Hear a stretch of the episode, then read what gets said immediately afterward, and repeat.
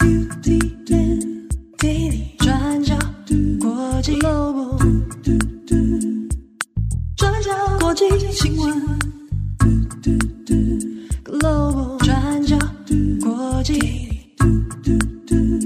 Daily Podcast。Hello，大家好，欢迎收听 UDN Global 转角国际 Daily Podcast 新闻，我是编辑会议，我是编辑木仪。今天是二零二三年十月三号，星期二。那在今天呢，我们有两则的国际新闻要跟大家分享。好，我们今天第一则来看海地，在十月二号，联合国安理会通过要派驻安全部队到海地打击犯罪。那我们今天会先稍微来看一下海地社会现在面临的问题，还有联合国安理会的决议内容，以及为什么安理会最后决定要来援助海地。首先，海地这个位在加勒比海的岛国呢，政局长年以来持续的动荡不安。那尤其是在首都太子港的大部分的地区，都已经被武装暴力的黑帮所控制了。那在太子港呢，就常常发生像是绑票啊、抢劫、谋杀，还有性暴力等等的问题。那在海地当地最大最有名的是一个叫做 G 九联盟的黑帮组织。这是一个自称由九个帮派组成的联盟。那他们的领袖叫做切里奇耶，绰号叫做烤肉。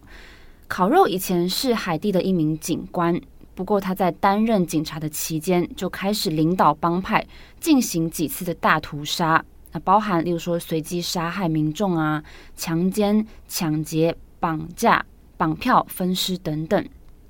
那在一年多前呢，G9 联盟开始控制了首都太子港主要的港口，这个非常的关键，因为控制港口等于是控制了所有重要物资的输入，那等于是掐住了民众的生活还有经济命脉。那这个切里奇耶他也常常对现任总理亨利进行公然的挑衅，扬言说要来推翻他。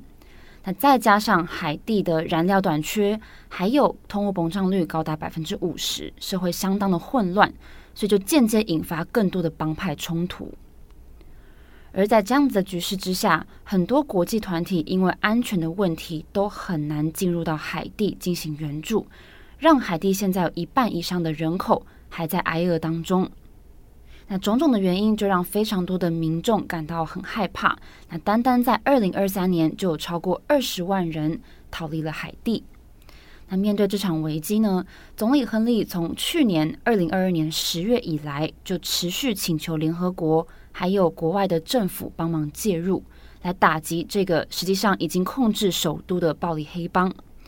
不过这一年多以来，大多数的国家，他们都顾虑危险、顾虑安全的问题，不愿意参与。那即便美国有从中帮忙协调，但是还一直找不到愿意领导这次安全任务的国家。不过，在十月二号，联合国安理会十五个成员国投票表决了，那最后是以十三票赞成票，还有两票的弃权通过，确定会来派驻一支由多国组成的武装部队来到海地。那这项授权呢，是由美国跟厄瓜多一起起草的，派驻简称 MSS 的武装部队来到海地。那这种武装部队是由多个国家来组成，然后由联合国来支援，但不是由联合国来运作的部队。那这次决定会由肯亚来主导。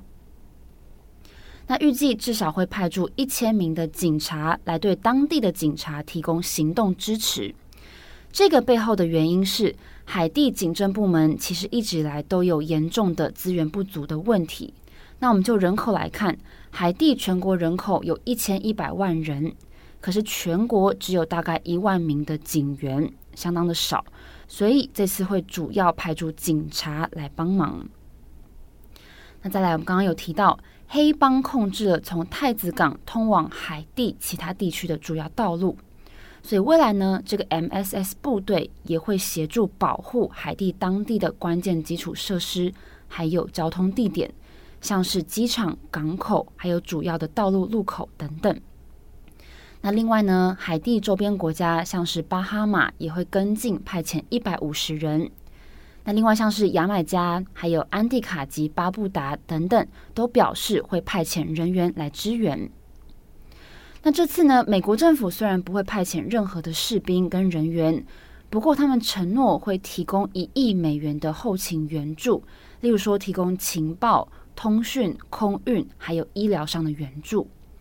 不过目前实际派驻武装部队的时间点还没有定夺，但是确定会在海地进行为期十二个月的任务，然后在九个月后呢，会接受审查。那我们从中可以看到，各国之前一直对军事支援抱持保留的态度，主要的原因是现任总理亨利，他是在二零二一年七月，是当时的这个总统莫伊士他遇刺死亡之后，他继任代理总统的身份上台的，所以简单来说，就不是经过选举而上台的领导者。那这点就让各国心存疑虑了。而且亨利在上台之后呢，治安的情况也更加的恶化。那政府也有严重的贪腐问题。那联合国投票通过之后呢，海地几个政府官员就公开表示欢迎这个决定。像是外交部长吉努斯，他就对安理会说，这次的表决不只是一场简单的投票而已。那对于在海地长期遭受苦难的民众来说，这是一线希望。好，那这次联合国安理会的投票当中，投弃权票的是中国跟俄罗斯。中国常驻联合国代表张军，他在表决之后有表示，中国对于海地人民的处境感到同情，不过中国对于联合国宪章第七章授权全面使用武力的这件事情保持谨慎的态度。也就是说，中国他们认为自己尊重国家主权，不会干涉内政。那这个是中国常驻联合国代表张军他在投票之后的发言。好，那安理会的决议内容还包括要把武器禁运的适用对象扩大到帮派、黑帮帮派。那禁运令之前是只有适用在特定的个人身上，那现在也扩大了。那另外呢，安理会也呼吁全球要停止向海地出售武器，除非是在安全目的上面，而且是要经过联合国批准的才可以出售。好的，那以上是有关安理会的决议内容。不过接下来也有不少令人担忧的层面，比如说主导安全部队的是肯亚，但是肯亚本身在人权方面就有不良的记录。那这个也让海地出现一些质疑的声音，担心说，那这支安全部队如果被派驻到海地之后，会不会额外制造出一些问题，然后最后变相的只是在帮助这个实际上没有民选正当性的亨利政府呢？所以针对这件事情，根据决议的内容，在全面部署之前呢，特派团的领导人必须要向安理会通报特派团的目标，还有像是交战规则。还有财务需求等等。好的，那以上是海地详细内容，也欢迎大家参考今天的过去二十四小时。好，那今天的第二则，我们来转换一下心情，跟大家分享好听的故事。那每一年的十月呢，备受国际瞩目的奖项就是诺贝尔奖。那今天的这一则新闻要和大家分享的是关于诺贝尔医学奖两位共同得主的故事。那诺贝尔医学奖在十月二号揭晓，那两位共同得主分别是生计科学家卡里科 （Katalin Karikó） 以及医学家魏斯曼 （Drew Weissman）。因为他们两人在过去几十年来，对于 mRNA（ 中文叫做信使核糖核酸），那两人对于 mRNA 的研究，让全球在爆发疫情期间可以快速。有效率的开发 mRNA 疫苗，那简单来说，就是他们的研究才可以让疫苗在短短不到一年的时间就可以顺利的被开发，那并且生产出来，进而拯救了无数人的生命，让全球慢慢走出疫情。那卡里科跟魏斯曼目前都是美国宾州大学的教授。那但是呢，这两位得主的研究之路其实非常的不容易。那我们今天来和大家分享他们的故事。卡里科六十八岁，她是匈牙利裔美籍生计科学家，那是第十三位赢得诺贝尔医学奖的女性。那根据报道，她是在一九八五年从匈牙利来到了美国。那因为她在匈牙利的研究计划资金几乎已经耗尽了。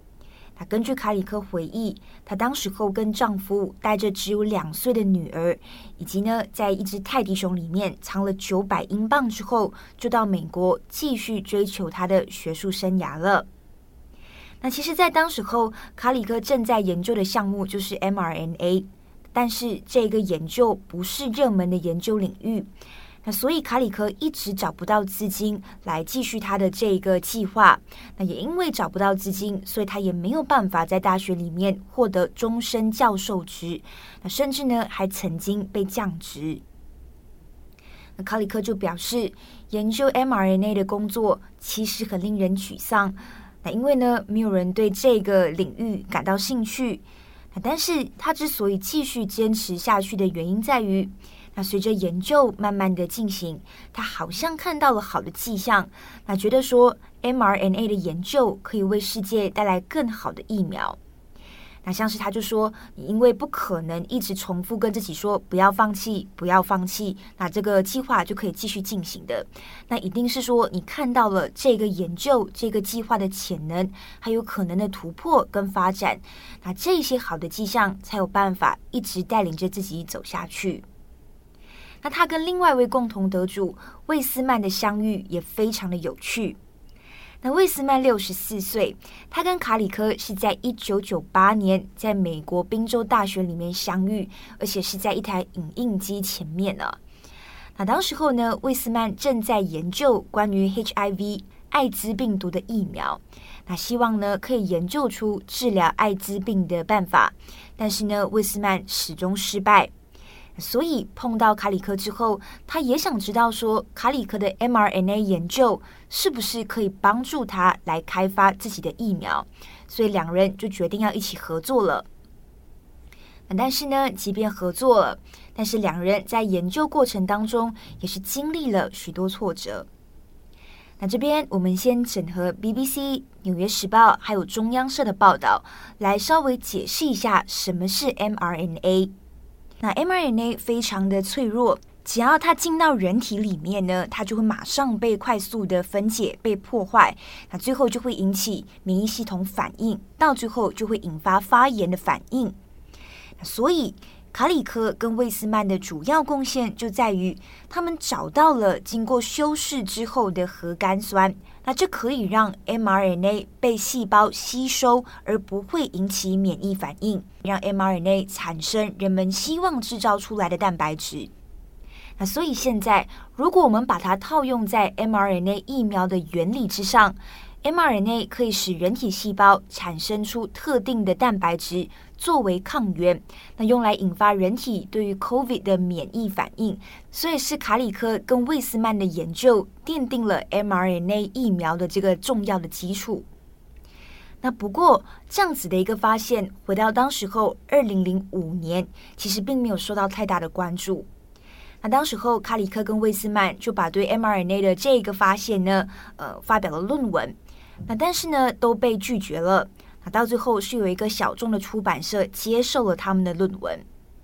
那不过后来很幸运的，有两家生技公司留意到他们了。那这两家生技公司大家可能也都有听过，那就是美国的莫德纳以及德国的 BioNTech 拜恩泰科。那这两家公司就正在研究 mRNA 疫苗如何应用在流感还有其他疾病之上。那又在那之后，疫情也就爆发了，所以卡里科跟魏斯曼很快的就可以把自己的工作跟研究结合在一起。那他们当初对于 mRNA 的研究，就为这两家生技公司在研发疫苗的过程当中奠定了非常非常重要的基础，也就大大缩短了疫苗开发的时间。那根据诺贝尔委员会的说法，那 mRNA 疫苗跟其他的疫苗总计已经接种超过一百三十亿剂哦，所以卡里科跟魏斯曼共同拯救了好几百万条的人命，那也预防了新冠肺炎重症。那也因为他们的发现跟突破，彻底改变了人们理解 mRNA 如何跟免疫系统相互作用的方式。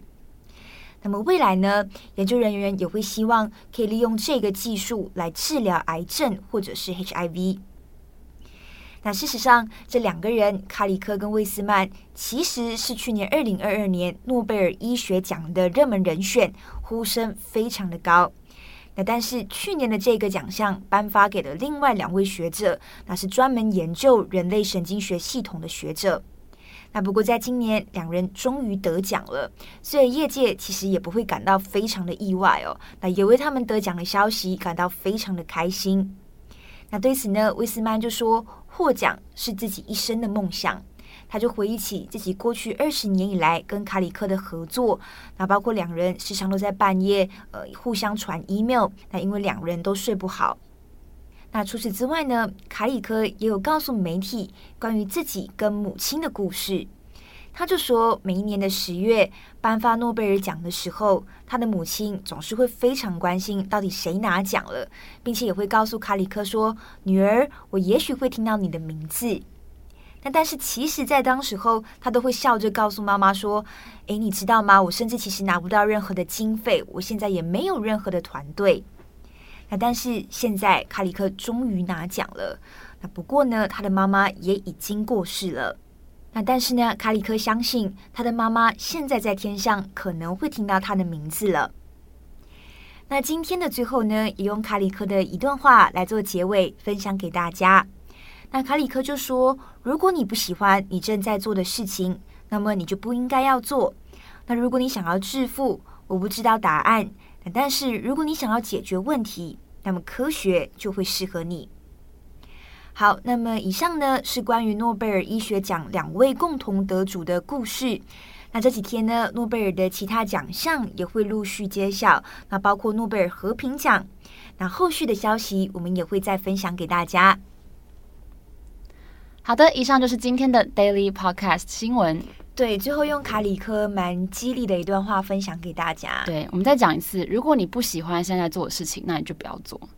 对啊，希望大家嗯都在自己喜欢的方向上前进。对，我们刚刚在讨论说，其实我们很相信累积这件事情，而且要相信自己是有影响力的。对，好，祝福大家有一个美好的星期二。我是编辑会议，我是编辑木仪，我们下次再见，拜拜，拜拜。